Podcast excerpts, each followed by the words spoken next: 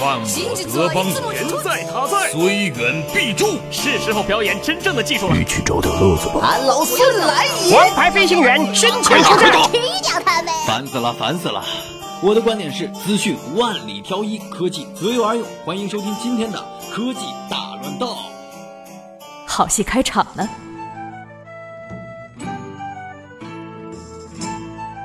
滴滴优步澄清，商务部 say no。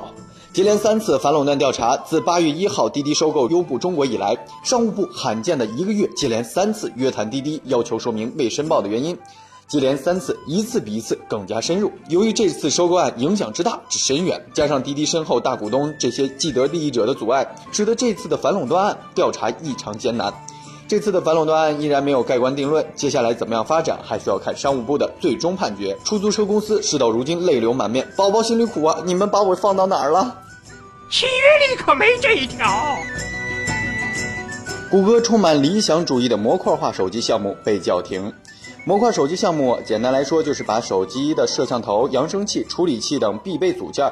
如乐高积木似的拼装到大小不同的模块内随意组装，消费者本该在秋天收到真机，但等来的却是项目被关停的消息。原因不必多说，在手机极致轻薄化的今天，模块化手机仅仅复杂的接口便足以让手机变得臃肿不堪。这次尝试毫无疑问是失败的，当然谷歌取消便在所难免了。我们能不这么干吗？iPhone 七的三十二 GB 继续坑爹。自从 iPhone 七爆料起始容量将变更为三十二 GB 后，众多网友评论这次苹果终于良心了一回。可是六十四 GB 的用户不答应了，表示自己的手机虽然经常清理手机的数据和一些无用的软件，但依然只留下了不到十 GB 的容量。奉劝一些想要购买的用户谨慎选择。这次小编不得不佩服苹果的策略很高明。在 iPhone 六的时代，没有三十二 GB 版，同时由于十六 GB 太小，用户纷纷选择了大容量的版本。等培养好了用户习惯，即便提高容量，相信用户也不会再做选择了。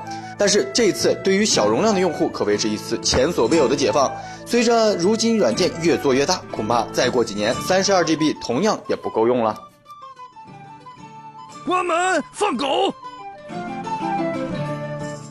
一块钱就骑走自行车，你确定吗？事到如今，不管什么行业，不和互联网产生一些关系，都觉得不正常了。这不，就连公共自行车现在也可以手机预约了。你只需要下载一个手机 app，搜索附近的车辆，就会出现距离您最近的公共自行车。只需要充值预约，扫描自行车上的二维码，只需一块钱就可以将自行车直接骑走。最重要的是，就是这种自行车不需要停放在固定的停车点，停在马路上的自行车区域即可。这么一听，是不是很方便呢？真心希望这种利民的好事尽快普及，咱们一起告别腿着十一路。